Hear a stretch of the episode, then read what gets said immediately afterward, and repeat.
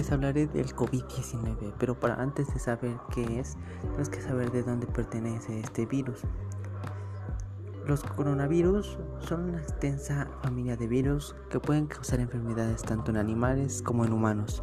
En los humanos se sabe que varios coronavirus causan infecciones respiratorias, que pueden ir desde el resfriado común hasta enfermedades más graves como el síndrome respiratorio de Oriente Medio y el síndrome respiratorio agudo severo.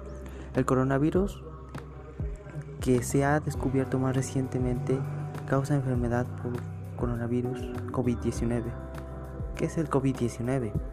El COVID-19 es una enfermedad infecciosa causada por el coronavirus que, se ha descubierto más recientemente.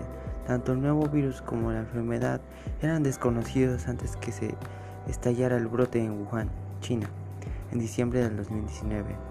¿Cuáles son algunos de estos síntomas? Los síntomas más comunes de la COVID-19 son fiebre, cansancio, tos seca. Algunos pacientes pueden presentar dolores, congestión nasal, dolor de garganta o diarrea. Estos síntomas salen ser más leves y, y aparecen de forma gradual.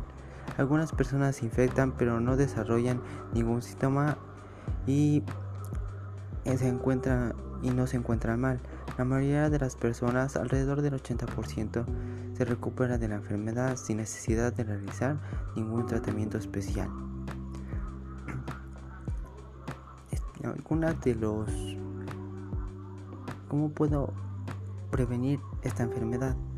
Manténganse al día de la información recientemente sobre el COVID-19 a la que pueden acceder en el sitio web de la OMS y a través de las autoridades de salud pública pertinentes a nivel nacional y local.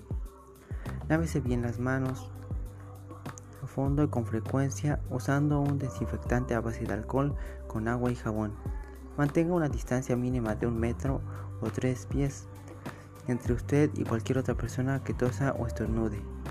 Evite tocarse los ojos y la nariz y la boca. Tanto usted como las personas que les rodean deben ayudarse en una higiene de vías respiratorias. Permanezca en casa si no se encuentra bien. Tiene fiebre o dificultad para respirar, busque atención médica y llame con atención.